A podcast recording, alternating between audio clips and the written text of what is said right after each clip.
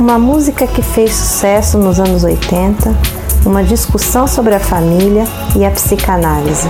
O que essas coisas têm a ver? É o que iremos falar hoje. Encontro no Divã.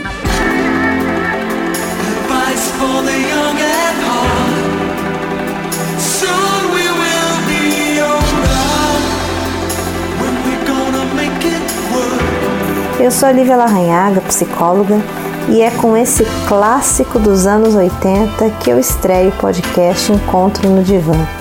Um espaço para discutir as mais variadas questões a partir do olhar da psicanálise. O tema de hoje é: Quando vamos fazer a família funcionar? Vamos começar falando da canção de abertura desse episódio. O seu nome é Advice for the Young at Heart em português, Conselho a um Jovem de Coração, da banda britânica Tears for Fears. Você deve estar se perguntando, mas o que uma música do Tears for Fears tem a nos dizer sobre a família? Vamos lá. Quando é que vamos fazer isso funcionar? Essa é a questão que a música nos aponta já de início. When we gonna make it work? E que fiz dela o tema do nosso podcast de hoje.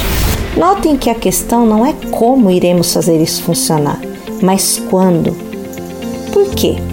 Porque não é uma questão de forma, mas de tempo. Sabe quando você se irrita com alguém que se repete muito em seus atos e daí você diz: "Quando é que você vai parar com isso?" A gente não quer saber como que o sujeito vai fazer isso, porque essa é uma questão dele. A gente apenas quer saber quando ele vai parar com isso. Em outras palavras, quando é que a família vai deixar de ser uma repetição, um modelo, um padrão? A música, em sua primeira estrofe, indica essa padronização quando diz: Enquanto eles brincam de pais e mães, nós brincamos de meninos e meninas. Vejam aí que a letra denuncia um funcionamento teatral. A família ideal se parece com o teatro personagens que atuam em função do que é esperado para o seu papel. Pensemos na famosa propaganda da Doriana, que até deu origem à expressão família de margarina. Há um padrão ali a ser seguido: o pai, a mãe e os dois filhos, todos felizes e contentes ao redor de uma mesa maravilhosa de café da manhã. Tolstói estava certo quando disse que todas as famílias se parecem, porém as infelizes o são à sua maneira. Lembro quando eu me graduei em psicologia e eu ouvia muitos professores trazerem a discussão sobre o tema das relações familiares a partir do cumprimento ou não de alguns papéis.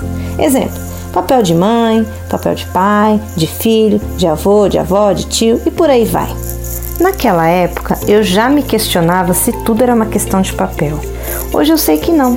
Cumprir um papel, algo que lhe foi designado, ou um modelo a ser seguido é o caminho para que a coisa não funcione. Quando os papéis a serem desempenhados se encontram com o que a música chama de mundo secreto, aí é que a coisa complica.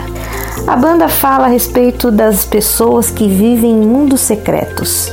Podemos tomar o mundo secreto como representante da nossa individualidade, que a partir do momento em que passa a ser partilhada em uma relação duradoura, pode ser motivo de conflito. Quando iremos fazer isso funcionar? Como ser indivíduo e ser e pertencer a uma família ao mesmo tempo? São questões que ainda estamos tateando, tocando, dedilhando que são importantes para que nos abramos para além de papéis que a sociedade exige que cumpramos. Não é à toa que atualmente o entendimento jurídico sobre a família comporta vários tipos de grupo familiar e visa dar conta de toda a complexidade dos fatores que unem as pessoas. Eu vou apenas citar os tipos de família que o direito reconhece. São sete: família nuclear e família extensa, família matrimonial, família informal, família monoparental, família reconstituída, família anaparental e família unipessoal. Quando eu vejo a pluralidade do que vem a ser família, penso que essa ideia dos papéis exercidos de forma muito rígida perdem o seu sentido. Afinal, como que ficaria o papel de pai em uma família monoparental em que há apenas a mãe e seu filho? Muitos podem dizer: ah, nesse caso a mãe cumpre esse papel, ou então um tio, um avô, uma figura masculina. Concordo, mas percebam que a partir do momento que a família passa a se organizar de outras formas, a sociedade começa também a ter que dar outras respostas para isso. E é esse momento que nós estamos vivendo. A música Advice for the Young at Heart ela é de 1989 e ela é mais do que um conselho para o coração de um jovem. Ela é um alerta, um questionamento para aqueles que desejam um amor e um lugar para estabelecê-lo e, quem sabe, reproduzi-lo em outros seres.